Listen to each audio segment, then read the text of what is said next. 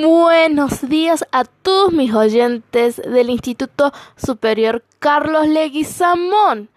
Hoy vamos a estar hablando de la película Conducta. ¿De qué trata la película?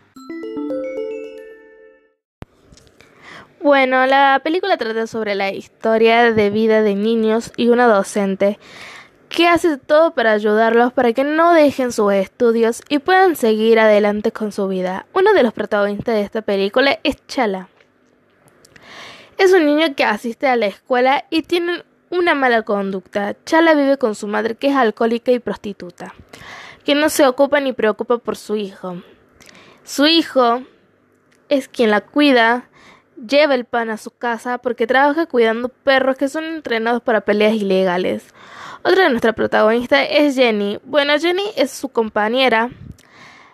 Mm, ella vive con su padre en una precaria casa cerca de las vías del tren. Jenny y su padre son inmigrantes, no tienen los documentos necesarios para poder vivir en ese país. Y cada vez que su padre sale a realizar changa su trabajo, la policía lo detiene y a veces lo llevan preso.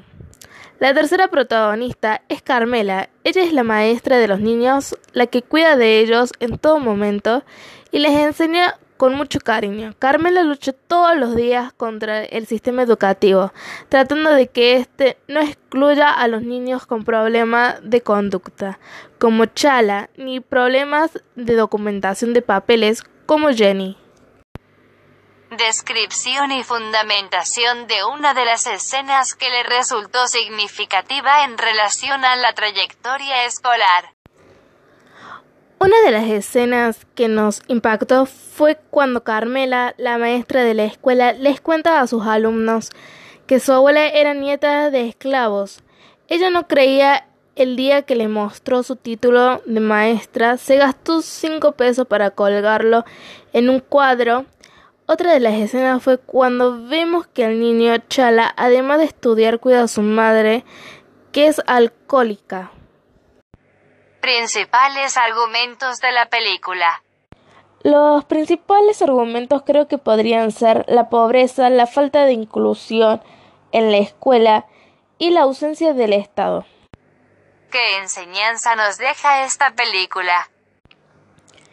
En lo personal, esta película me ayuda a comprender aún más la importancia que un docente tiene en la vida de un alumno, de lo mucho que podemos ayudar a ese niño que tenga la confianza y el apoyo que muchas veces en su casa no tienen y es necesario para su crecimiento educacional como también personal.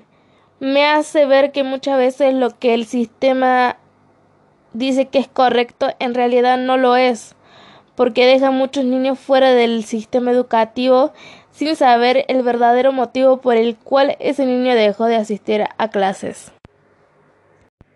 Principales argumentos de la película. Los principales argumentos creo que podrían ser la pobreza, la falta de inclusión en la escuela y la ausencia del Estado. ¿Qué enseñanza nos deja esta película?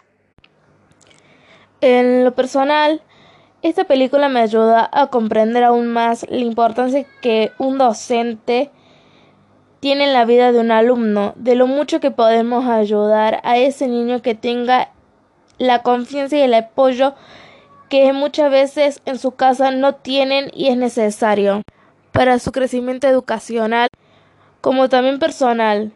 Me hace ver que muchas veces lo que el sistema dice que es correcto en realidad no lo es porque deja muchos niños fuera del sistema educativo sin saber el verdadero motivo por el cual ese niño dejó de asistir a clases.